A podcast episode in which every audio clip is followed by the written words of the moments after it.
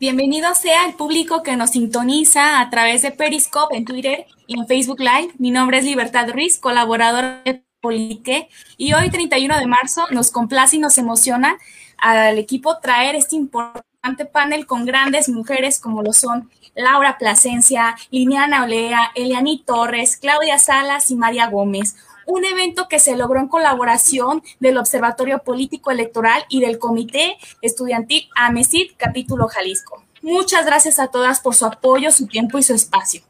Este tipo de foros debe ser una constante que sirva para evaluar y revisar las experiencias que vivimos las mujeres dentro de la política y que inspiren a más a unirse para incidir en este tipo de espacios, porque desde aquí es donde podemos transformar nuestras realidades. Cedo el uso de la voz a la doctora Mónica Montaño, representante del Observatorio eh, Electoral, para que nos dé algunas palabras. Muchas gracias, Libertad. Bueno, bienvenidas a todas y sobre todo quisiera felicitar a los alumnos que hacen posible este evento. Creo que sin duda el rol de los jóvenes en, en este proceso electoral es clave y qué mejor que sean estudiantes de ciencias sociales y políticas. Va a estar muy interesante, sobre todo por la gran calidad de las invitadas panelistas.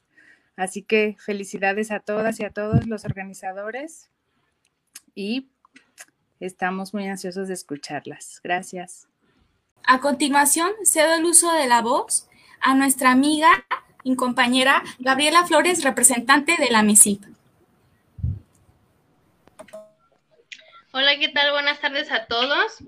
Eh, pues vengo como representante del Comité Estatal Jalisco. Agradezco a nombre de todo el Comité Estudiantil de la Asociación Mexicana de Ciencias Políticas aquí en Jalisco por la invitación de la plataforma política a formar parte de este proyecto. Quiero resaltar la importancia que tiene este tipo de diálogos porque abren un espacio para participar a las mujeres, así como nos demuestran el, el espacio que han tenido y la evolución las mujeres aquí en Jalisco.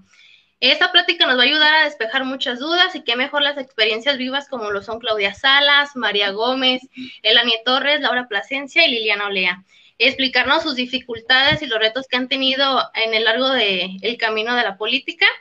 Y creo que va a ser muy importante el diálogo que nos van a brindar ellas desde su perspectiva en la participación en los espacios públicos sin más por mi parte, quiero reiterar el agradecimiento por la plataforma de abrirnos el espacio y abrirle el espacio a las mujeres también. Y muchas gracias.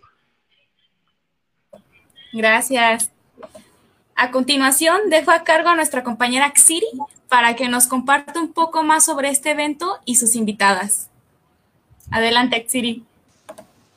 Hola, hola, un gusto estar aquí, como ya lo habían mencionado, con grandes mujeres de trabajos extraordinarios este, les explico un poquito de cómo va a estar la charla. Este, tenemos tres rondas. Las tres rondas se estima que sean de aproximadamente 25 minutos cada una.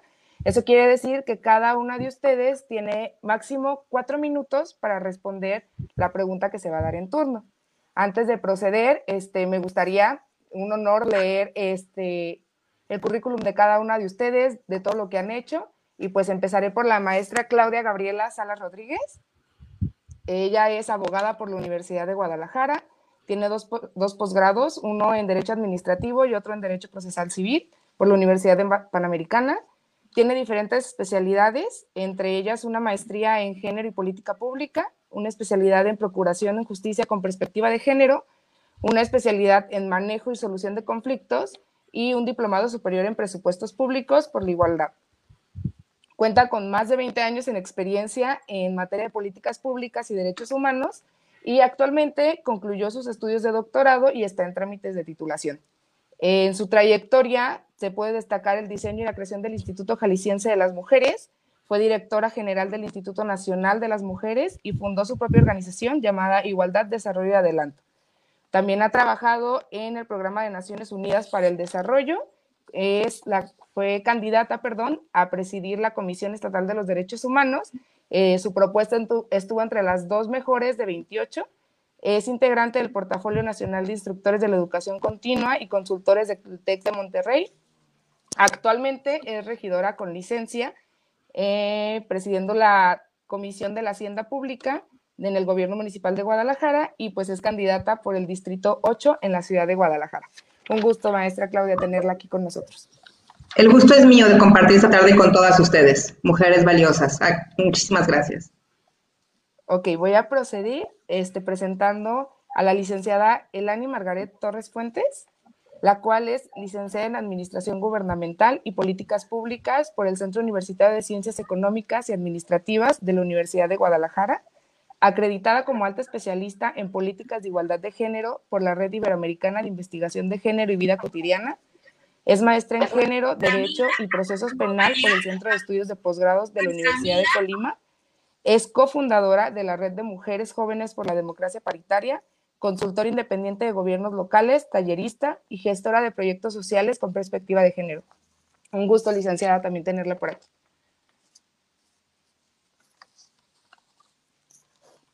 Voy a proseguir con la licenciada María Gómez Ruedas regidora con licencia de la Comisión Edilicia de Derechos Humanos e Igualdad de Género del Ayuntamiento de Zapopan. María Gómez Ruedas es este, especialista en odontopediatría por la Universidad de Guadalajara, es regidora con licencia de la Comisión Edilicia de Derechos Humanos e Igualdad de Género del Ayuntamiento de Zapopan y columnista en el periódico El Informador.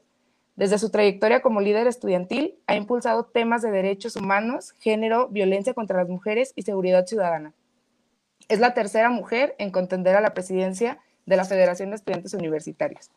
El tema de la diversidad sexual ha representado diversas iniciativas para garantizar los derechos de la comunidad LGBTQ y más y prohibir los discursos de odio, así como las iniciativas para crear una ciudad segura para todas las personas, esencialmente para las mujeres. Qué gusto que esté por aquí también. Muchas gracias a todas y todos por invitarme. Continuamos con la maestra Liliana Olea, la cual es licenciada en Contaduría Pública, maestra en Gestión Directiva y especialista en Estudios de Género y Políticas Públicas, mujer joven, activista tonalteca, académica, fundadora de la agrupación Mujeres de Cambio y creadora del Mercado Violeta. Ha participado activamente en la política desde sus 15 años. Sus proyectos se centran en impulsar la participación política de las mujeres en su municipio, en la defensa de los derechos de las mujeres, niñas, jóvenes, adultos mayores y en construcción con una agenda de género que hasta hace apenas un año era inexistente en Tonalá. Desde Mujeres de Cambio, Liliana Olea tiene como principal objetivo fortalecer el liderazgo de las tonaltecas que deseen participar en la vida pública de su municipio y el mercado violeta potenciar la economía de las artesanas, comerciantes, empresarias y emprendedoras de la cuna alfarera. Actualmente es candidata a regidora por Morena en el municipio de Tonalá. Un gusto, Liliana, tenerte también aquí. Eh, y para continuar con la maestra... Continuar con la maestra Laura Nereida Plasencia, es integrante de diversas organizaciones y colectivos de la sociedad civil organizada. Es participante de la red defensora del Instituto Jalisco de las Mujeres, integrante de la delegación mexicana en la Comisión de Condición Jurídica y Social de la Mujer. Es integrante de la red parlamentaria mundial con erogaciones para la igualdad entre las mujeres y hombres es integrante del Sistema Nacional de la Igualdad entre Mujeres y Hombres y también del Sistema Nacional de Protección de Niñas, Niños y Adolescentes. Es maestrante en Derechos Humanos por el ITESO y es licenciada en Derecho. Eh, tuvo diferentes talleres, diplomados, cursos en los que en general se basan en la gestión social, el empoderamiento de las mujeres, la violencia de género en contra de las mujeres y proyectos con perspectiva de género. También fue diputada federal en el periodo del 2015 a 2018, expresidenta de la Comisión de Igualdad de Género, presidenta fundadora de la Conferencia Nacional de Legisladores, presidenta fundadora de la Red Estatal por la Igualdad y la Paridad en Jalisco y delegada regional en la Secretaría de Educación por Gobierno del Estado de Jalisco. Bueno, pues sin más, este, nos estamos dando cuenta de que tenemos a grandes, grandes mujeres el día de hoy aquí y si ustedes están de acuerdo y no hay ningún otro tema que se me pase, este, podemos iniciar. Muy bien, en la primera ronda, el orden de, de esta será primero la maestra Claudia Salas, después Elani Torres, en tercer lugar María Gómez, en cuarto lugar Liliana Olea y en quinto lugar Laura Plasencia. ¿Está bien? ¿Todas de acuerdo? Muy bien, entonces la primera pregunta es, para iniciar, ¿cómo iniciaste tu carrera política o cuál es el proceso que más la ha marcado? Le damos la voz a la maestra Claudia Salas. Compañeras, buenas tardes a todas. Me da mucho gusto compartir esta tarde. Eh, para efecto de, respetar las participaciones, ¿me recuerdas cuánto tiempo tengo y no invadir el tiempo de las demás? Máximo cuatro minutos, por favor. Ok, perfecto. No lo marcas, ¿verdad? Sí. Perfecto, muy bien. Bueno, mira, eh, yo inicié justamente eh, hace muchos años, era muy joven como ustedes, como muchas de las que están aquí justamente con la creación de la Comisión de Equidad y Género en el Congreso del Estado, el año de 1997. Hace muchos años ya de eso. Éramos cinco mujeres las que trabajábamos justamente el tema, porque se dio en ese momento una coyuntura importantísima en el Estado. Andrea Medina encabezaba una organización que se llamaba Voces Unidas y por primera vez en el país fue la primera iniciativa popular presentada a nivel nacional.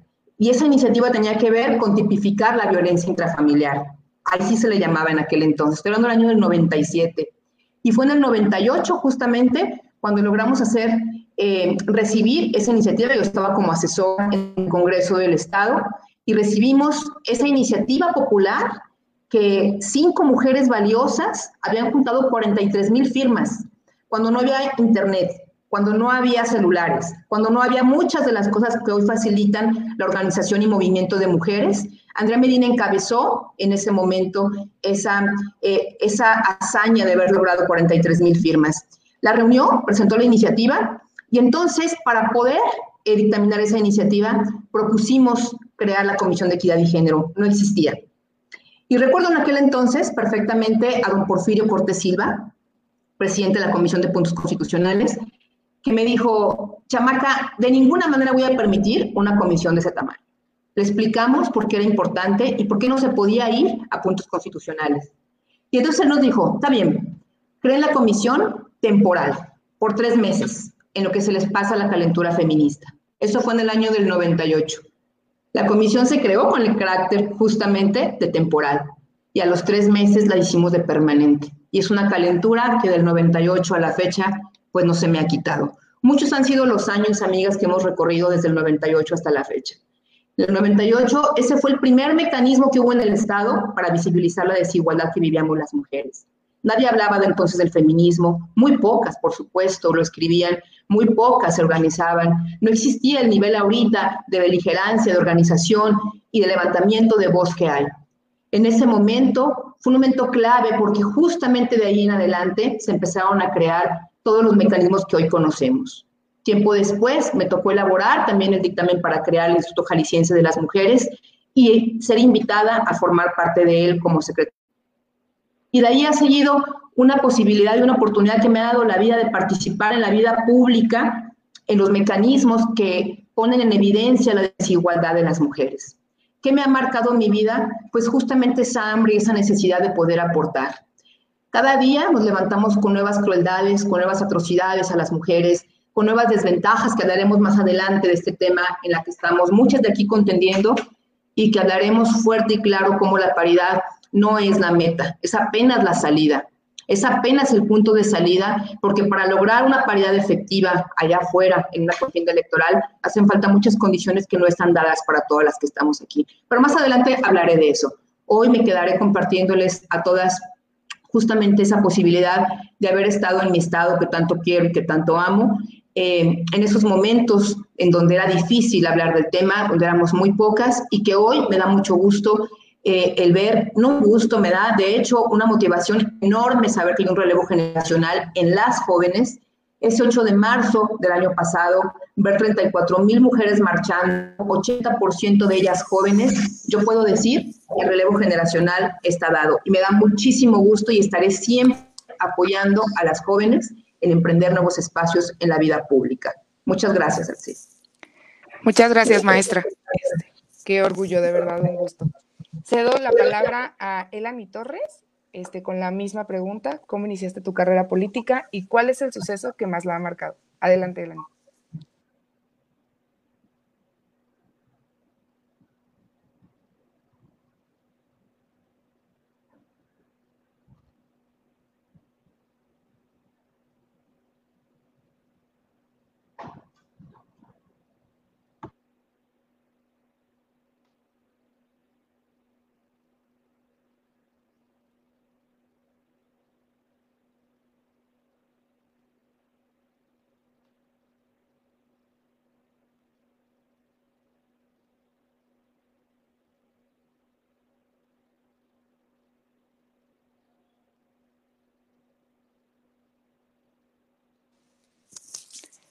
Elani, este, una disculpa, discúlpame que te interrumpa, pero es que no se está escuchando.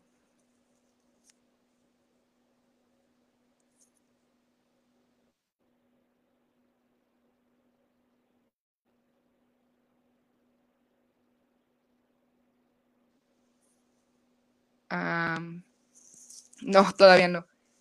Este, estamos teniendo algunos problemas. Eh, le voy a dar la voz por el momento a María Gómez, este, en lo que intentamos resolver el problema con Elani.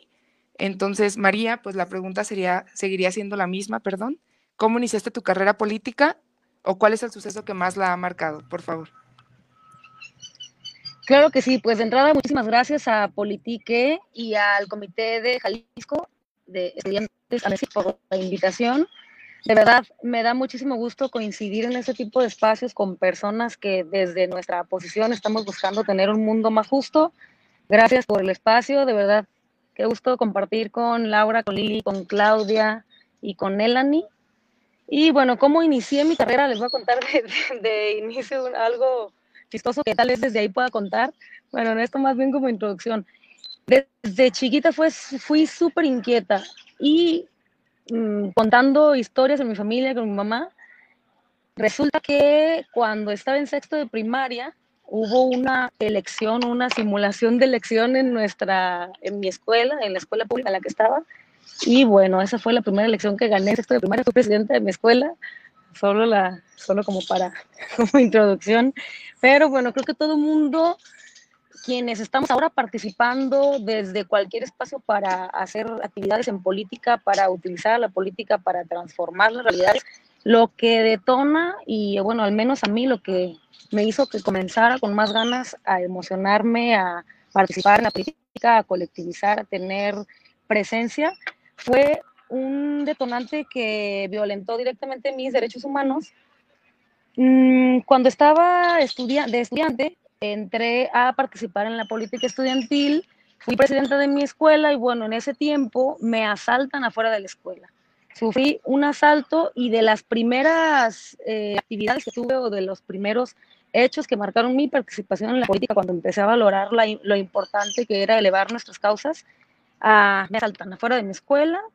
A partir de este asalto, junto con la Federación de Estudiantes Universitarios, en donde participé mientras estudiaba, mientras eh, estaba en la licenciatura, bueno, comenzamos a crear un programa que hoy se le conoce como Sendero Seguro, que a partir de ahí elevamos la iniciativa a nivel estatal, a la Comisión Estatal de los Derechos Humanos, y bueno, hoy es una gran política pública que trabaja en todos los municipios e incluso el, eh, a nivel estatal. Esas fueron como de mis primeras participaciones. Además, una de las cosas que me motiva muchísimo a participar es el conocer la historia que hay detrás de lo que ahora soy, no solamente como mexicana, sino también conocer la historia de Latinoamérica, ver cómo la historia de nosotras, bueno, y de nosotros en, nuestro, pues, en Latinoamérica está marcada por heridas profundas de explotación, de opresión, en donde las más perjudicadas en todo este conocimiento de la historia hemos sido lamentablemente las mujeres conocer la historia, la lucha de nuestras ancestras, ver cómo si hoy yo gozo de ciertos eh, derechos, los puedo, eh, pues ahora puedo ser, puedo tener ciertos derechos fue porque conocer la historia eh, y las ancestras que estuvieron detrás de nosotras, pues bueno, es valorar y conocer la historia, eso me motiva muchísimo, ver todo lo que todavía falta por hacer, conocer todo lo que nuestra generación y lo que yo puedo hacer desde algún espacio político, para continuar con esta lucha, para continuar con la lucha de nuestras ancestras y dejarle a las generaciones que vienen pues mundos y realidades más justas con mayor justicia social. Eso me motiva muchísimo y ¿qué me marca? ¿Qué me, em, ¿qué me motiva a continuar en esto, aunque todavía no es un terreno pues totalmente em, parejo para nosotras, aunque todavía no es un terreno donde se respeten todos nuestros derechos políticos eh, de las mujeres, ¿Qué me motiva? Más allá de conocer las estadísticas de lo que hoy tenemos de violencia contra las mujeres, de toda la violencia política que hay en contra de nosotras y las desigualdades que nos atraviesan, sobre todo el ver el rostro de la violencia, ver cómo nosotras mismas, nuestras familiares, las personas que van en busca de apoyo en las instituciones, ver el rostro de la violencia, ver cómo todavía hay muchos huecos que faltan por llenar y sobre todo, pues en las leyes. O sea, estamos viviendo en un sistema que está diseñado para aplastar todo intento de escape. Gracias, María, discúlpame que te interrumpa. Este, podemos abonar un poquito más adelante. Ah. Este, gracias, gracias. Perdón Dale, que muchas interrumpa, gracias. pero Sí, prácticamente estaba terminando. marcado. Eso es lo que más motiva. Ok, muy bien. Muy bien. Muchas gracias. Este, le voy a regresar la voz a Elani. Elani, ¿todo bien? ya podemos continuar. Sí, a ver, no sé si me, puede- si me escuchan. Sí. Sí, sí, sí, te escuchamos. Sí, ok. Ok, de manera rápida. Bueno, yo les contaba que yo inicié, yo inicié el gusto por la política desde mucho más joven ahora, ¿no? Desde la política estudiantil, cuando yo estaba en la prepa, me acuerdo que me tocó participar este, ahí y que nos tocó ganar y hacer cambios muy significativos en mi plantel. Y el hecho de que eh, y compañeros y docentes se acercaran a nosotras y nos dijeran, o me dijeran particularmente a mí que les gustaba mucho, pues el papel que estábamos haciendo eh, eh, ahí en el plantel, pues a mí de verdad que eso me hizo darme cuenta que eso quería toda mi vida, ¿saben? O sea, el, el, el darme cuenta que el involucrarte era la única forma de poder, poder cambiar las cosas, de poder mejorarlas, ahí fue cuando yo entendí que yo me tenía que dedicar a eso. Y ya más tarde en la universidad, pues fue que yo me comencé a involucrar en política partidista, pero tengo que decir que antes de, de esto no conocía el feminismo, ¿no? Y creo que es una parte en mi carrera política, eh, cuando yo conozco a feministas, cuando yo me empiezo a enterar del tema, ¿no? Este, a mí la verdad se me abre el mundo, se me abre totalmente este, la visión, comienzo a la política y a verla de una manera distinta y a ejercerla de una manera distinta, ¿no? Posterior a eso, yo entendí que incluso se podía y se tenía que hacer políticas de diferentes espacios como la sociedad civil, por eso este, creamos la red de mujeres jóvenes por democracia paritaria, comenzamos a hacer escuelas de liderazgo político y también me comencé a involucrar en la política eh, en el ámbito empresarial, desde las, desde las cámaras de comercio. La verdad es que en todo este tiempo, eh, bueno, a mí me ha quedado claro que hacer política desde una perspectiva feminista eh, es mucho más sana, es muchísimo más humana, te permite hacer política más acompañada, más segura, ¿no? Porque hay que recordar que sí, no es fácil para nosotras hacer, para las mujeres y mucho menos para las mujeres política, pero eh, la verdad es que para mí eh, el feminismo fue un parteaguas en mi, en mi carrera política, ¿no? Este, y además creo que ha sido muy enriquecedora, eh, que he conocido muchísimas personas, sobre todo muchísimas mujeres eh, que admiro muchísimo y que me han dejado aprender eh, muchísimo de ellas, ¿no? Muchas gracias, Elani. Este, pues ahora sí voy a proceder con la maestra Liliana Olea. Eh, maestra, le cedo la palabra, es toda suya. Muchas gracias. Bueno, primero, muchas gracias por la invitación. Un gusto estar aquí rodeada de mujeres que yo admiro mucho, que respeto mucho, de las que he aprendido y sigo aprendiendo todos los días. Un gusto estar con ustedes y muchas gracias primeramente por la invitación. Y bueno, mi historia en este camino de la política, yo es un poquito diferente. A lo mejor yo tuve la, pues tengo la fortuna de haber crecido en una familia, en el núcleo de una familia sumamente altruista, siempre caracterizada, involucrada en temas sociales.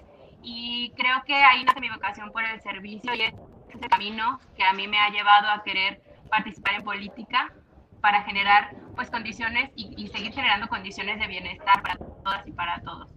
Yo inicié o participé más bien en el primer proceso electoral aproximadamente hace aproximadamente 15 años.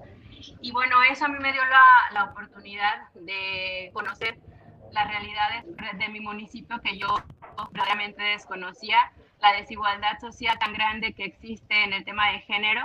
Más adelante eh, conocí a mujeres muy valiosas, yo al igual que él conocía totalmente lo que era el tema de, del feminismo y gracias a precisamente mujeres que se encuentran aquí, él y una de ellas, María, que me invitaron a cursar la especialidad en estudios de género y políticas públicas y que ahí pude conocer más de cerca, involucrarme en lo que era la agenda de género. Más adelante me invitaron también a formar parte de la red de mujeres jóvenes por la democracia paritaria y creo que eso ha sido lo que ha marcado un antes y un después en mi camino en la política. Ahí eh, yo pues pude detectar de manera más cercana las desigualdades sociales que existen y fue a partir de que yo decido crear con otras dos eh, amigas y compañeras más la agrupación de mujeres de cambio con el firme propósito de impulsar y de fortalecer los liderazgos de las mujeres tonaltecas que participar en política para que ellas lo pudieran hacer de una forma más organizada, eh, con más libertad y sobre todo eh, con un acompañamiento en, este, en estos procesos.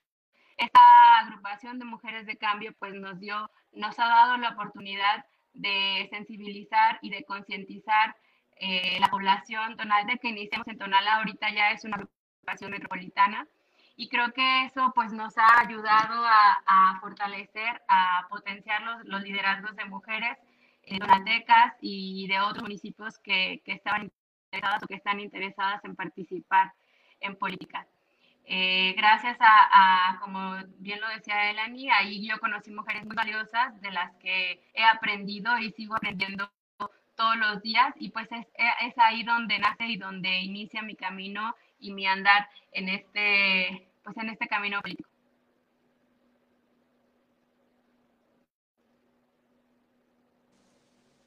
Muchas gracias, maestra Liliana. Este, cedo la palabra ahora a la maestra Laura Plasencia. La pregunta sigue siendo la misma, maestra. Adelante, el micrófono es todo suyo. Gracias, un gusto compartir con mis compañeras de panel. Saludo y felicito a Libertad, Mónica, Gabriela y Atsiri por esta gran iniciativa. Bueno, una servidora inició en la política hace ya algunos años, en el 2008 eh, recibí la, invitación para participar en las ligas juveniles. En el 2010 me tocó eh, participar desde la política de juventudes en el municipio de Guadalajara, en el IMAC Guadalajara. Fui junto con un compañero eh, muy querido, Jacob, los creadores, fuimos los, los creadores de, del Festival GDL Joven, que hoy sigue siendo un festival importante para la cultura y para el, impulso de los talentos jóvenes eh, juveniles en, Guadalajara. En el 2015 me, me, tocó la gran oportunidad de ser la presidenta electa, diputada federal electa por Tonalá, la primera mujer diputada electa en la historia del municipio y obviamente con ello una gran responsabilidad. En el caso de una servidora, estuve del 2015 al 2018 con una gran encomienda que fue al frente de la Comisión de Igualdad de Género en la Cámara de Diputadas y Diputados. Primera vez que una mujer jalisciense legisladora federal eh, se responsabilizaba o encabezaba estos esfuerzos en esta gran comisión y desde la cual logramos diferentes avances. La realidad es que fue lo más, ha sido lo más importante y lo más significativo en mi carrera política.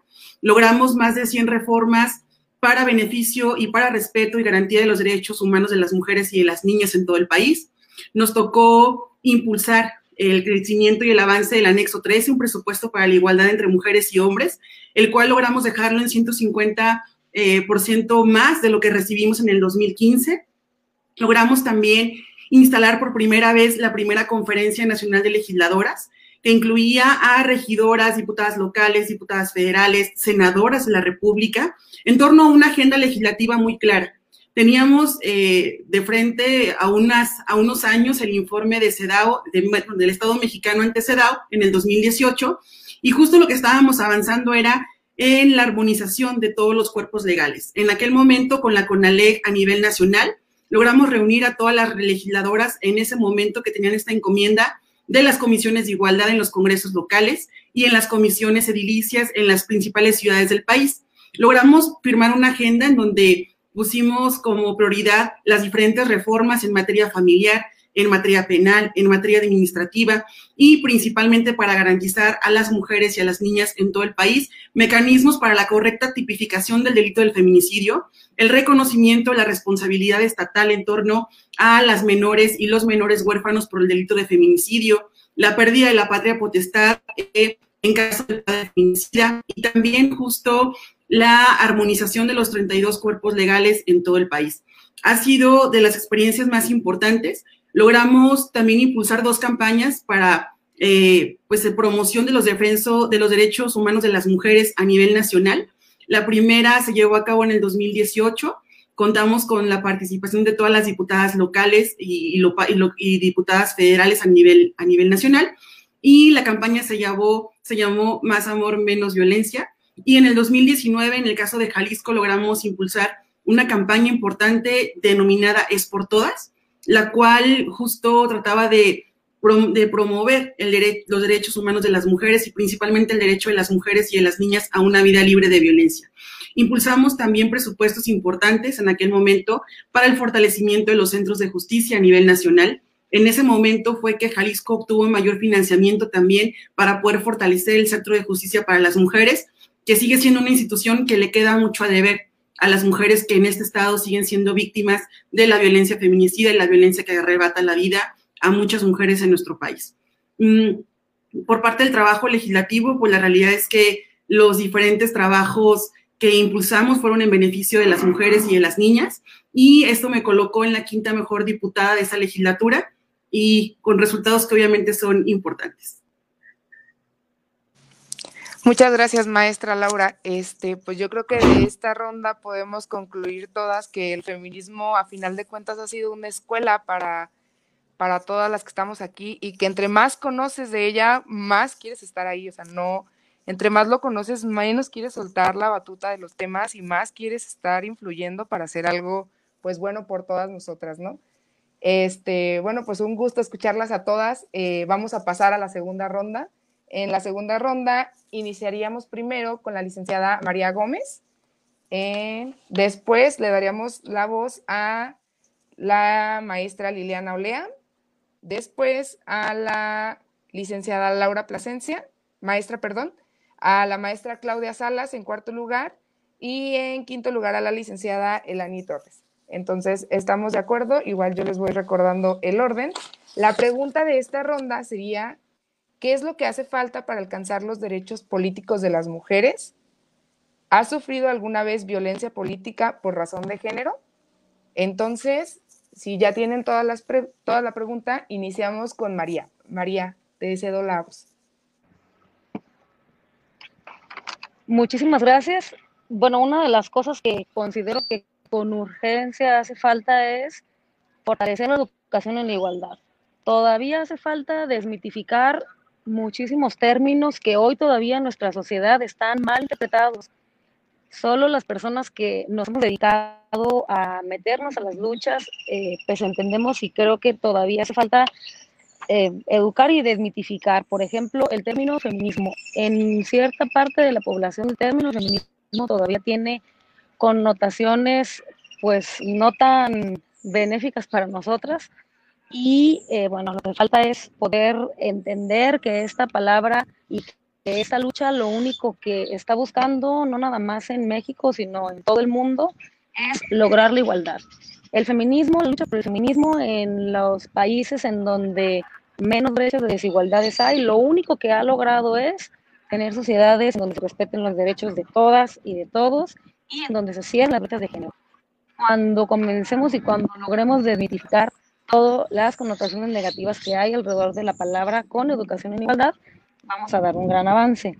Y otra es también desmitificar el patriarcado. Hay personas que ahora todavía se atreven a decir que el patriarcado no existe, que si hoy las mujeres ya tenemos espacios en la política, ya tenemos espacios en la toma de decisiones, pues bueno, eso es gracias a que ya no hay eh, desigualdades y bueno, eso no es real, el patriarcado existe, el patriarcado no solamente nos limita a nosotras, sino también construye alrededor de los varones, pues algo así como los deshumaniza porque pues no les da la legitimidad de poder ser sensibles, de poder ser vulnerables y todos los daños que el patriarcado tiene en nuestras sociedades, no solamente lo sufrimos las mujeres, que en su mayoría lo hacemos nosotras, porque se afecta parejo.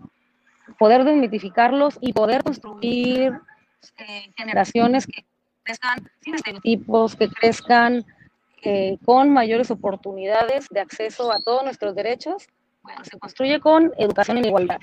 Otra de las preguntas, si he sufrido algún tipo de violencia política, me imagino que todos hemos pasado por lo mismo mínimo, que es descalificarnos por el hecho de ser jóvenes y ser mujeres en la política. De entrada, una de las cosas que creo que neta comparto con todas ustedes en este foro es que se nos cuestiona todo el tiempo nuestra capacidad. como si de verdad se creyera que eh, los mejores hombres con los mejores currículums llegan a la política.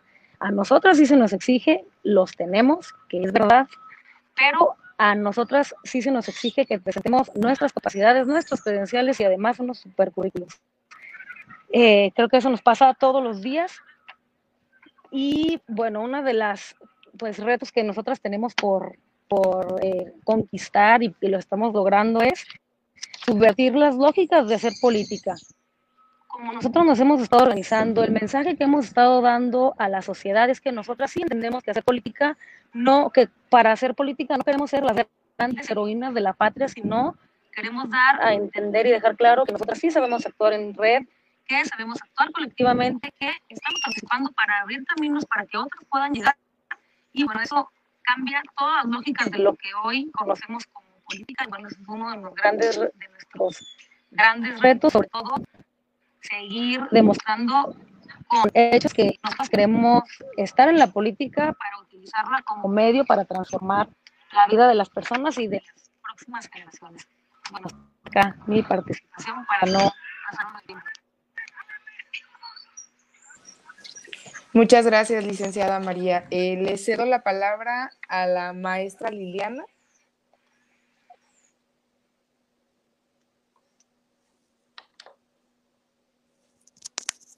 Gracias. Bueno, eh, primero creo que no ha sido nada fácil y no es nada fácil derechos, partiendo de que eso supone eh, que estamos moviendo privilegios históricos en donde lo masculino oprime y lo femenino obedece. Imaginémonos el hecho en el que estamos ahorita eh, participando, en el que las mujeres ya estamos dispuestas a denunciar las violencias políticas, a, a querer proponer y actuar y hacer política de una manera diferente, a tomar decisiones en libertad, eh, a querer cambiar y a, a, cuestionar. Entonces creo que, que, no ha sido nada fácil primeramente el conquistar derechos, creo que urge que las agendas, independientemente de nuestros partidos y de nuestras ideologías, se unifiquen. Eh, las mujeres estamos cambiando la forma de hacer política y creo que uno de los grandes ejemplos que yo puedo mencionar es el tema de las paritaristas, en donde independientemente de nuestros colores y de nuestras ideologías, nos unimos y salimos a luchar desde, nuestra, desde la colectividad por la defensa de nuestros derechos políticos. Yo le apuesto mucho a, a la feminización de la política, donde las mujeres estemos al centro de las decisiones cambiemos el poder político por una mirada participativa, por una mirada colaborativa, por una mirada horizontal, en donde la comunicación política y el gobierno eh, juega un papel en la prevención y en la educación de nuestro país, de nuestros municipios, de nuestras eh, comunidades, evidentemente. Y bueno, si he eh, recibido algún tipo de violencia política por razón de género, pues yo quisiera conocer a alguna mujer de verdad que esté o haya participado o esté participando en política y no haya recibido algún tipo de violencia política. En lo personal, esta es la primera vez que yo me decido postularme o querer participar en un puesto de representación popular. Fueron dos meses muy complicados para mí porque pues desde el primer momento que yo hice pública mi aspiración, eh, iniciaron las, las todos todo los tipos de, de, violencia hacia mi persona, no únicamente en, en, en, lo político, sino de manera en lo profesional, en lo familiar, al grado de querer eh, declinar o de querer eh, ya no querer participar porque cada, cada vez las violencias pues iban en, en aumento y pues por supuesto que todas, bueno, al, al menos yo sí sentí temor en algún momento, pero bueno, yo decidí continuar y algo que a mí me, me ayudó y me fortaleció mucho pues es la red que siempre me ha acompañado y que siempre me ha fortalecido. Creo que es algo muy importante para las mujeres que queramos y que eh, nos atrevemos a participar en política. Yo creo que tenemos únicamente dos opciones, el ser observadoras o participar en esta transformación social en el que las mujeres eh, seamos el centro y seamos las protagonistas de esta transformación. Muchas gracias, maestra. Este, continuamos entonces con la maestra Laura Plasencia. Maestra, le cedo la palabra. Este, puede iniciar. Gracias. En primer lugar, creo que la violencia, como bien lo comentaban mis compañeras, la violencia política contra las mujeres en razón de género la hemos padecido y la hemos vivido la mayoría, si no es que todas las mujeres que estamos en política. En mi caso, pues obviamente la autonomía eh, política me llevó a tomar algunas determinaciones y justo fue por motivos de violencia política en mi contra que tomé algunas decisiones hace algunos años y, seguimos eh, en este camino. Bien, la, si bien la garantía del derecho eh, a la participación política de las mujeres fue consagrado ya en la última reforma, que hay que reconocerlo también a las diputadas, a las senadoras que están en el Congreso de la Unión, que lograron que el reconocimiento de la paridad como un principio constitucional en la norma máxima de nuestro país y que eso obviamente le garantiza a todas las mujeres y a todas las niñas, bueno, a todas las mujeres que deciden participar en la vida pública del país el 50% o la igualdad en la participación en cada espacio de decisión. Esta reforma fue muy importante porque le garantiza la participación de las mujeres en una democracia en cualquier espacio de participación, tanto en los tres órdenes de gobierno como en los tres diferentes poderes de la Unión y también en los organismos autónomos. Me parece que si bien el reconocimiento de las mujeres en la política o a participar en la política y en la vida pública del país forma parte de estos compromisos que México tiene como Estado parte del Pacto Internacional sobre Derechos Civiles y Políticos, en garantizar igualdad de condiciones en la participación política y en la vida pública de su población, es el piso mínimo, es la, es la meta mínima, es, por es la meta de inicio para poder lograr el desarrollo de nuestro país, el desarrollo de nuestro estado y el desarrollo de nuestro municipio.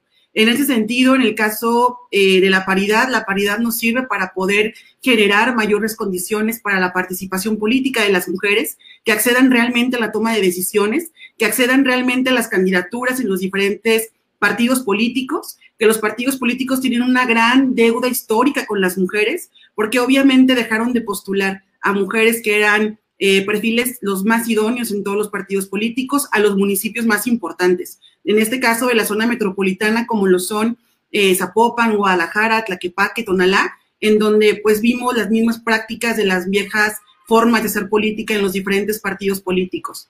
Creo que la gran reflexión con la que cierro mi participación en este segundo bloque tiene que ver con para qué nos sirve la paridad y la participación y la llegada de más mujeres en este, en este país a todos los diversos cargos de elección popular nos debe servir para poder avanzar y poder erradicar la violencia en contra de las mujeres y de las niñas, que le arrebata la vida a 11 mujeres al día en este país, que le ha, que ha mandado, por ejemplo, eh, a más de 500 mil víctimas de violencia sexual en nuestro estado, en, bueno, a nivel nacional, y que en el caso de Jalisco tan solo el año pasado tuvimos más de 12 mil denuncias por violencia intrafamiliar.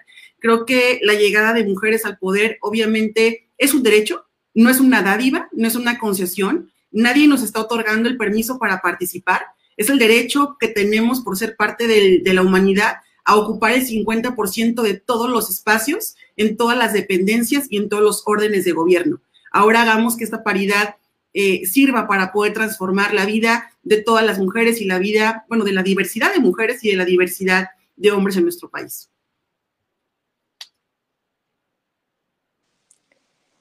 Muchas gracias, maestra Laura. Cedo el uso de la palabra a la maestra Claudia Salas. Maestra, adelante. Gracias, Atsiri. Mira, comentaba yo en el primer bloque de mi participación eh, esta reflexión que yo hago personalísima, donde creo que la paridad eh, es apenas el punto de salida y no debemos de verlo como una meta. Mira, yo creo que y miren ustedes, yo creo que hoy que estamos todas las mujeres que estamos contendiendo, nos damos cuenta como un tema que pongo como sobre la mesa en este momento, el tema del financiamiento. El tema del financiamiento es muy distinto lo que recibimos las mujeres que lo que reciben los hombres. Y está documentado perfectamente por Ciro Murayama, que apenas hace unos un par de meses sacó una investigación valiosísima donde documentó cómo en el 2018, en la elección del 2018, el 36% del financiamiento fue dado a las mujeres y 74% a los hombres. 36 versus 74% que se les da a los hombres. Tiempos en radio y en televisión fue lo mismo. Mujeres 28%, a los hombres el resto. Entonces, las condiciones no están dadas en materia igualitaria, no lo están. Y no lo están en ningún partido político, porque simplemente hay una, hay una recomendación que no se ha cumplido por ningún partido político, donde si hay una mujer candidata y tiene hijas e hijos, para que esa mujer pueda hacer campaña, porque las campañas son 24/7 todos los días de la semana y todas las horas, tiene que tener un emolumento específico para poder hacer la tarea de cuidados. El sistema de cuidados en este país sigue siendo un tema depositado en las mujeres. Entonces tampoco queremos que seamos mujeres heroínas, ser candidatas y además ser mamás y además cuidadoras de padres y más de la tercera edad y de personas con discapacidad, porque esa carga no ha sido eliminada para las mujeres que somos candidatas. Las mujeres que somos madres seguimos teniendo la carga del cuidado de los hijos y las hijas, las que cuidan a los padres o a las madres o que cuidan a alguna persona que tiene una discapacidad, sigue siendo depositada en ellas mismas sin que haya un emolumento específico por el partido político para que pueda desarrollarse en igualdad de condiciones allá afuera. Además de eso, todos estos años en los que el poder fue atentado por los hombres, se crean favores, se deben favores, favores que se pagan cuando vienen las contiendas políticas. Entonces las mujeres, como lo decía hace un momento una de mis compañeras muy atinadamente, estamos haciendo de la política una forma distinta de ejecutarla. Feminizar la política significa justo eso, ir a la parte justa de la política. Y quizá lo mejor, el favor que nos deben a las mujeres que tenemos un cargo, es que pudimos ayudarle a la mujer a que pusiera su puesto de fruta y que no la quitara el inspector. A lo mejor a mover a un niño a una guardería donde le queda más cerca a la mujer para que pueda ser trasladada fácil a su trabajo. Acompañar a una mujer víctima de violencia. A que el Señor no le quiten su puesto de tejuino porque por eso vive esas son las cosas que hacemos muchas de las gestiones de las mujeres en la política, porque humanizamos la política. Y a cambio de eso, ni recibimos emolumento alguno, y si recibimos a lo mejor es un tejuino los domingos para nuestros hijos. La compra de favores en el poder público es justamente una partida que sigue siendo detectada por los hombres y que justamente cuando vienen las contiendas electorales, pues no falta quien traiga cuatro camionetas, quien traiga vales de gasolina y quien tenga mayor financiamiento. Y eso es real y las mujeres estamos en franca desventaja en un tema de financiamiento para poder hacer las campañas en igualdad de condiciones. Y quiero ponerlo sobre la mesa porque es importante que lo documentemos. Yo hago una invitación aquí a las mujeres que somos candidatas a que documentemos nuestra experiencia y la podamos dar a conocer en la próxima FIL, en un documento chiquito de 10 testimonios, una por cada partido político, donde documentemos cómo fue lo complejo de sacar adelante una campaña donde hay pandemia, donde la gente no te abre las puertas, donde hay que invertir en gel, sanitizantes y demás cosas porque te lo obliga el INE para poder andar en la calle, a cumplir todos los requerimientos que fueron puestos por los lineamientos para cualquier evento público allá afuera y que lo hagamos y saquemos adelante las mujeres. Es harto, difícil y las condiciones no son las mismas, amigas. Entonces, es bien importante que si queremos realmente que los derechos políticos de las mujeres eh, se conculquen en procesos equitativos, igualitarios, paritarios, no nos dejemos engañar solamente porque son mitad-mitad en todos lados. No, las condiciones al interior tienen que cambiar. Y si nosotros no evidenciamos que las condiciones al interior de todos sus políticos siguen siendo desiguales, entonces no les abrimos camino a las que vienen atrás. ¿Así vamos a sacar la campaña? Sí. ¿Vamos a irnos adelante? Sí pero es importante documentar la experiencia de cada una de nosotras. Muchas gracias. Ahí me quedo para no invadir más. Muchas gracias, maestra Claudia. Eh, qué importante todo lo que están diciendo, ya tendremos tiempo para seguirlo comentando.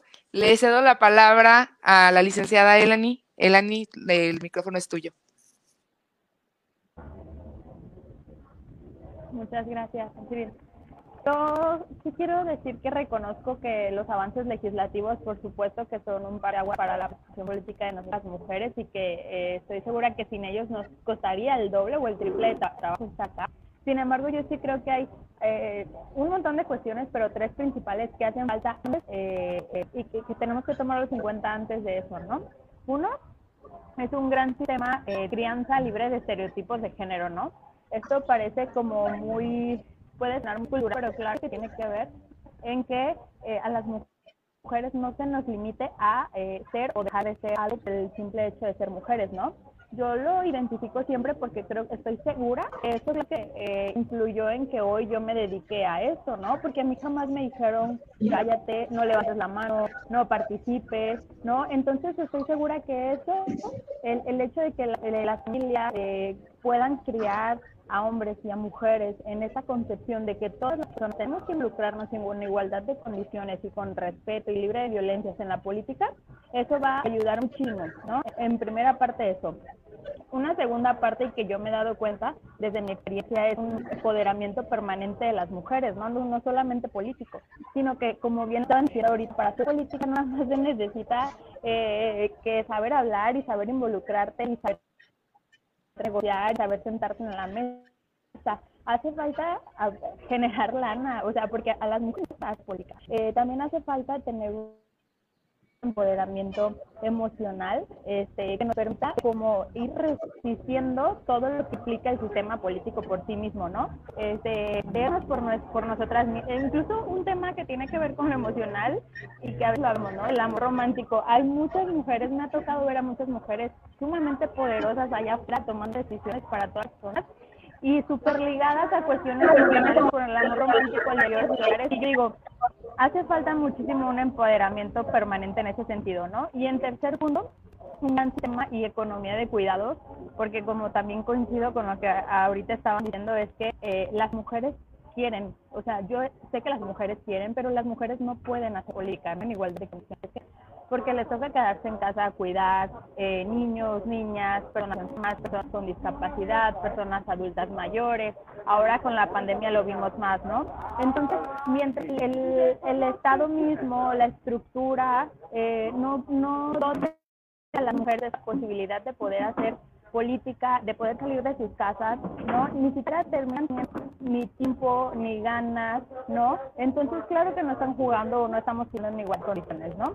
Esos tres elementos yo sí reconozco que hacen falta para poder materializar estos derechos que hemos ganado gracias a la lucha de muchas mujeres, ¿no?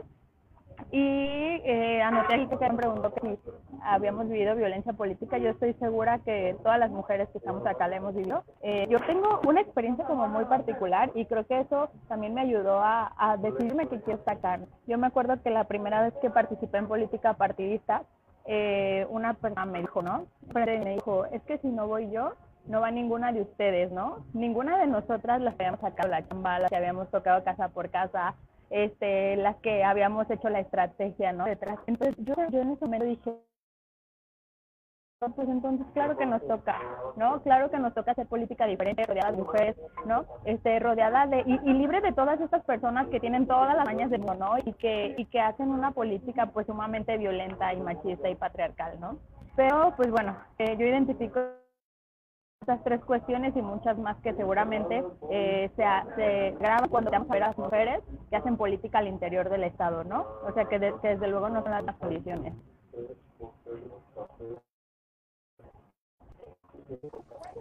Muchas gracias, Elani. Pues yo creo que una ronda muy, muy buena, muy interesante, de verdad.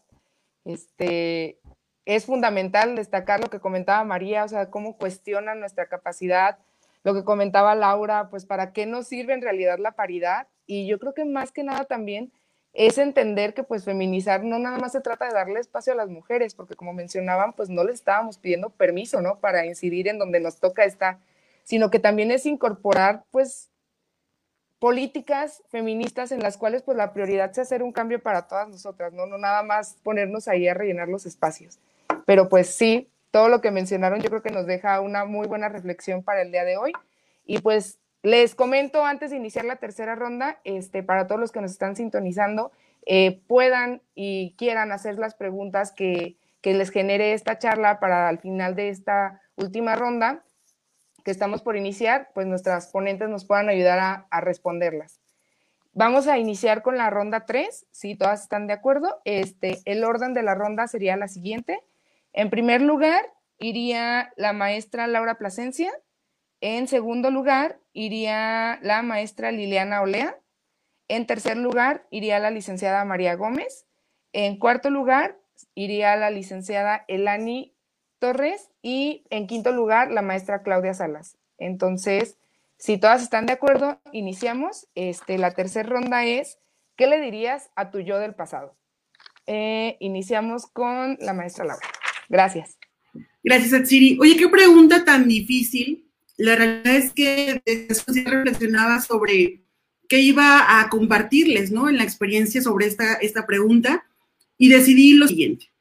Le diría a mi yo del pasado que no tenga miedo de ninguna decisión que haya tomado, aun cuando implique sacrificios personales o sacrificios profesionales. Que la lucha por los derechos humanos de las mujeres y de las niñas siempre valdrá la pena, que la agenda feminista siempre valdrá la pena, más allá de los vaivenes eh, de momentáneos que ocurran en su momento. Le diría que estoy orgullosa de ella, estoy orgullosa por haber paralizado la Cámara cuando fue diputada federal y cuando defendió dictámenes para beneficio de las mujeres y de las niñas, el haber votado en contra dictámenes que iban relacionados con la objeción de conciencia, principalmente sobre el derecho de las mujeres a decidir. Le diría que estoy orgullosa de la lucha que dio también con la defensa del Instituto Jalisciense de las Mujeres, aunque ello implicara otras decisiones que el camino del activismo, que el camino por la defensa de los derechos humanos de las mujeres, sin importar los partidos políticos, siempre habrá valido la pena. Que a la distancia de muchas decisiones, que a la distancia de mucho camino que recorrió, que estoy orgullosa de ella y que el camino que eligió es el correcto. Porque en la defensa por lo justo, en la defensa por la vida de las mujeres, por la integridad de las mujeres, por los derechos, de toda la diversidad de quienes habitamos en este planeta en este México, en este Jalisco, habrá valido la pena. Que no tenga miedo de ninguna decisión, que a años de diferentes decisiones que en su trayecto político tomó, cada una de ellas la hicieron crecer, cada una de ellas la convirtió en una mujer más fuerte de lo que ya era y que justo ese transitar en la adversidad le permitió darse cuenta de muchas cosas.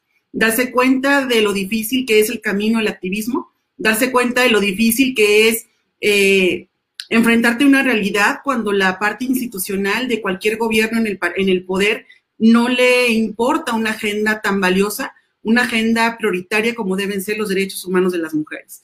Le diría que cada esfuerzo habrá valido la pena y que cada una de las situaciones la superó eh, de una manera benéfica en aprendizaje y que hoy por hoy le permiten reconstruir no solamente la parte política, sino también la parte del activismo, que es el camino de vida que, he elegido. Que la realidad es que cuando uno se coloca los lentes morados, los lentes violeta, y cuando uno eh, decide que ese es el camino, no, no es sencillo para ninguna de las mujeres que somos feministas y que decidimos aparte participar en política, en ningún partido político es sencillo, en ningún partido político es fácil, pero siempre habrá valido la pena.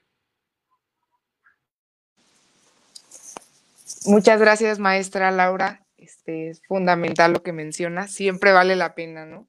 Yo creo que todas van a coincidir en lo mismo. Este, le cedo la palabra a la maestra Liliana Olea. Maestra,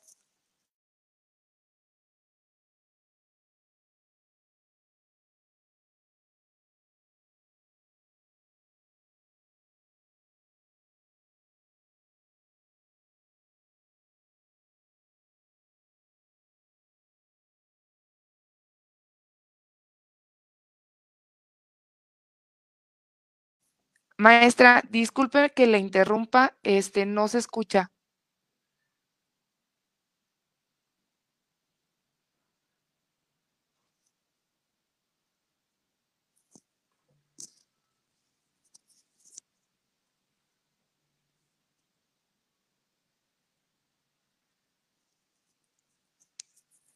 Parece ser que tiene su micrófono apagado. A ver, ¿puede hablar?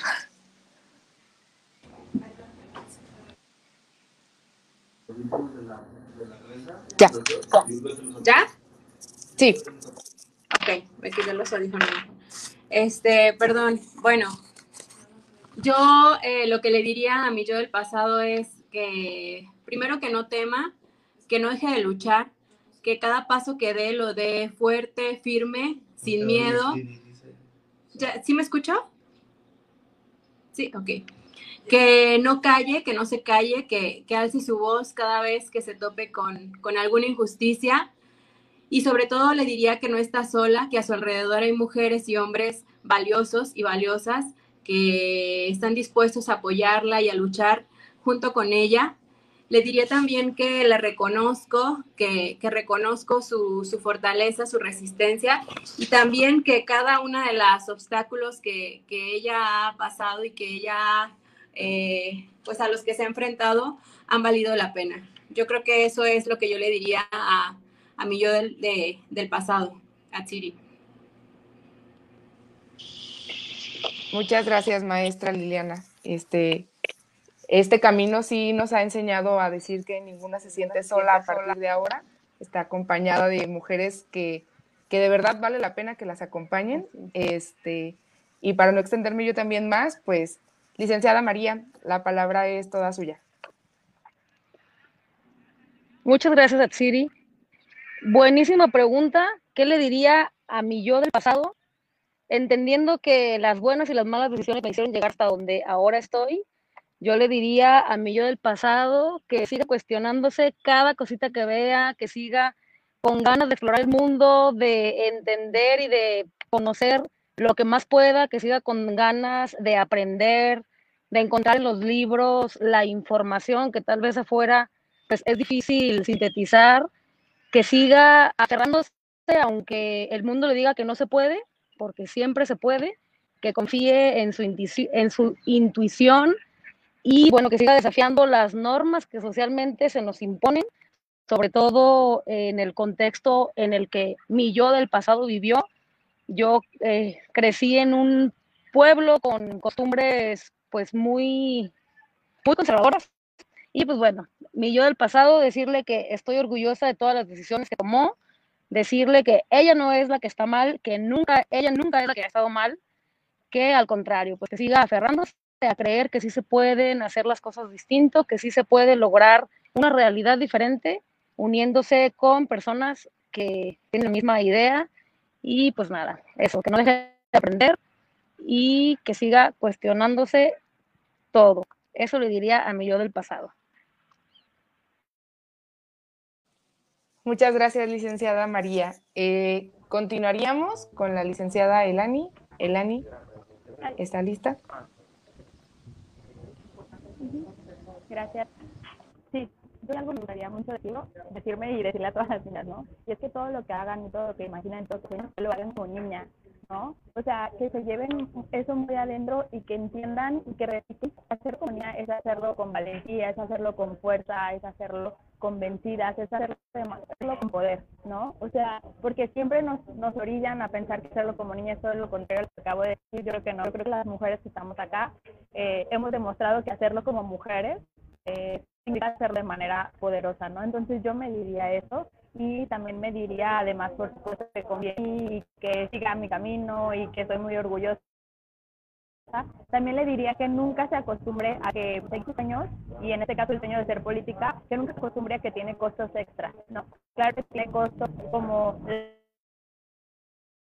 responsabilidad, como el tiempo, como el a lo mejor estar más tiempo y no con familia, pero que nunca se acostumbre a que tiene costos diferenciados por ser mujeres. Que nunca se acostumbre a que tiene costos por el hecho de, eh, de ser mujeres, ¿no? Eso, eso yo miro de antes. Muchas gracias. Maestra Claudia Salas.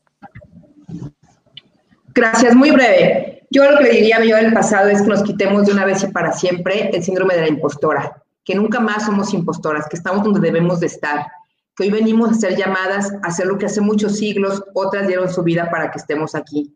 Que el síndrome de la impostora desaparezca de una vez y para siempre de todas las frentes, de todas las mujeres, de todo el mundo. No venimos a ser impostoras, a quitarle lugar a nadie. Venimos a gobernar, a hacer política, a dar el bien común, a trascender, a transformar con la visión, con la mirada, la expertise y la experiencia que las mujeres tenemos. Y ese es un aporte único e invaluable en el mundo. El feminismo es esa lucha, en esa evolución necesaria puesta hoy en las agendas más importantes de todo el mundo para que las mujeres participen y lo hagan desde sus propias vidas y tomas de decisiones. Entonces, en resumen, es quitarnos de una vez y para siempre el síndrome de la impostora. Nunca más cuestionarnos si tenemos la capacidad o no para llegar, para estar y para permanecer. Ya llegamos y no nos vamos a ir. Muchas gracias, maestra. Comentarles que no hubo ninguna pregunta, pero tenemos tiempo para algún comentario de ustedes para cerrar. ¿Les parece si nos organizamos en el orden de la segunda ronda? Si es así, iniciamos con la licenciada María Gómez. Si tienen pues algún comentario, algo que quieran mencionar para cerrar este foro. Va, pues muchísimas gracias. Gracias de verdad por el espacio a quienes organizaron, los equipos que estuvieron pues haciendo esta convocatoria. Gracias a todos por contar las historias. Creo que cada uno de los espacios que podemos compartir pues es nutritivo para cada una de nosotras, para continuar luchando y para continuar aferrándonos. Una de las cosas con las que yo quiero cerrar con las ideas es que no basta con que las mujeres lleguemos a la política y ocupemos los espacios, sino tenemos que hacerlo, o sea, eso no es como la victoria, tenemos que llegar, ocuparlos, pero repensarlos de manera distinta, repensarlos eh, y trabajarlos para poder hacer todo lo contrario de lo que hoy nos dejamos en las lógicas de la política. Tenemos que subvertir estas lógicas que hoy eh, conocemos, las lógicas del poder, y bueno, seguir demostrando que sí se puede hacer política de manera diferente, que sí podemos eh, utilizar la política para transformar la vida de las personas y estoy segura que desde una ética y lógica feminista lo vamos a lograr desde la ética y la lógica de los cuidados, desde la ética y la lógica de la creación de redes, pues eso es lo que vamos a lograr transformar desde los espacios en política y también desde las formas en las que hoy se entiende y se piensa la política. Muchísimas gracias, espero seguir coincidiendo con ustedes y les deseo a todas que lleguen y que conquisten el lugar donde aspiran a participar en esta próxima elección. Desde acá nos vemos. Gracias. Gracias, María. Eh, a maestra Liliana, le cedo la palabra para que cierre sus participaciones. Muchas gracias, Atsiri. Bueno, pues primero muchas gracias por la invitación, gracias, felicitarlas por este espacio, un gusto estar aquí rodeada de mujeres, como lo decía algún principio tan, tan valiosas. Y bueno, eh, pues únicamente decirles que continuaremos, esperamos, espero seguir coincidiendo con todas ellas y seguir luchando en la, en la, desde la colectividad para seguir conquistando los derechos que nos corresponden. Y bueno, cierro nada más con una frase que yo creo que me encanta de la red de mujeres jóvenes por la democracia paritaria. Ya llegamos y no nos vamos. Un saludo a todas y todos. Gracias, Siri. Gracias, maestra. Eh, Continuamos con la maestra Laura. Maestra Laura. Gracias, Siri. Felicitarte a ti, a todas las que hicieron posible este panel, a las y los organizadores. Un saludo también para mis compañeras, un gusto estar con ustedes compartiendo este espacio de reflexión y desearles todo el éxito. Sé que la llegada de cada una de las que están en próximos, bueno, próximas ya a arrancar en unos días con, con esta jornada, pues va a ser de mucho beneficio para, la sociedad. Desearles todo el éxito eh, a cada una de ustedes. Y también eh, solamente una reflexión para todas las mujeres que están participando en este proceso electoral, que recuerden que la violencia no es el costo de la política, que hoy más que nunca hay diferentes articulaciones a nivel nacional, a nivel local, que están justo eh, observando este proceso y que están generando redes de apoyo para todas las candidatas que van a enfrentar una contienda compleja, una contienda justo en medio de una pandemia, en donde hay poca credibilidad en la labor política y donde hay muchas expectativas y deseos de esperanza de la población. Mucho éxito, gracias nuevamente a las y los organizadores. Gracias, maestra. Maestra Claudia, el turno es de usted para, para cerrar sus participaciones. Gracias. Muchas gracias, Siri. Eh, felicito a la organización, además todo muy puntual en este foro. Quiero decirles que, bueno, aprovechemos los espacios de poder, las mujeres, para construir relevos generacionales de poder entre mujeres. Es la, la, convocatoria y esa es eh, el exhorto que yo les dejo, eh, esa provocación que les quiero dejar. Tenemos que construir relevos generacionales de mujeres tenemos que ayudar que el espacio en el que estemos, en el que sea pequeño o grande de toma de decisiones públicas, tengamos ya listo un relevo generacional de otra mujer. Si nosotras mujeres no construimos arquitecturas entre mujeres, no esperemos que las y los demás cubriendo cuotas lo hagan. Es importante, es imperante formar nuevos cuadros de mujeres en las políticas. Y las que estamos en el poder tenemos mucha mayor facilidad para hacerlo. Felicito a todas las que han podido hacerlo desde las organizaciones, como lo es la Red de Abogadas Violeta, Puertas de la Náhuac, con Nancy, con Elani, con esas chavas que están revolucionadas y que han puesto sobre la mesa una capacidad de organización impresionante.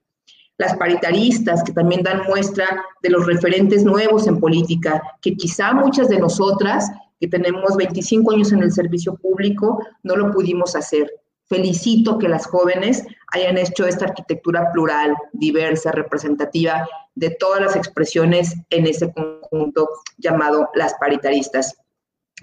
Eh, cierro diciéndoles que es importante que la agenda feminista esté presente en nuestra narrativa, en las discusiones, en los debates, en la entrevista de radio, en la entrevista del periódico. Si nosotras no subimos la agenda, nadie más la va a subir. Y ojalá nos acostumbremos siempre a hablarnos en una política distinta a las mujeres. Feminizar la política también significa construir campañas en función de las ideas, de los debates, nunca de la denostación ni de la vida privada. Ojalá que no volvamos a ser las mujeres las que estemos hablando mal de otras mujeres. Ojalá esta nueva forma de feminizar la política incluya las ideas, las expresiones, las palabras y la construcción de cada una de las ideas puestas sobre la mesa para la discusión en función de eso, de lo que somos, de lo que creemos y de lo que deseamos, y no de quién nos acostamos, con quién nos levantamos, cómo nos vestimos y cómo nos maquillamos. Esa es la invitación. Muchas gracias. Muchas gracias, maestra. Qué importante todo lo que nos acaba de decir. Elani, te cedo la palabra para que cierres tus participaciones. Sí, muchas gracias. Bueno, pues agradecer este tipo de espacios y invitarlas a que no dejen de hacerlos, porque de verdad nunca saben cuándo una mujer más va a escuchar el caso de algún caso de otra de otra mujer política y que se identifique y que se vuelva referente para ella. No sabemos a alguien nos está escuchando y está pensando que eh, pues y que, que pues saber que tiene también la oportunidad de estar acá en política, ¿no? Sin importar eh, de qué familia viene, eh, de qué ciudad viene, eh, bajo qué condiciones vive o nació o vive, ¿no? Entonces, de verdad, yo les celebro mucho estos espacios y que lo sigan haciendo con más mujeres, porque así como lo dijo Claudia Rato, la verdad es que en esta, en esta campaña, bueno, seguramente en todos los procesos electorales las mujeres luego tenemos menos acceso a, espacios ¿no? de difusión. Entonces, pues ustedes, eh, con el un apoyo a la agenda, pues se vuelvan como una parte de este contrapeso, ¿no? En donde de conocer a más mujeres, sus plataformas, sus ideas y sus formas que tienen y sus, y sus sueños que tienen de llegar a gobernar, ¿no? Entonces, yo les invito de verdad, les agradezco, les invito a que sigan haciendo eso y a todas las demás que, que aunque seguido nos encontramos, pues les deseo todo el éxito del mundo en esta, en esta contienda que debe ser física, pues muy, muy compleja, ¿no? Un abrazo a todas.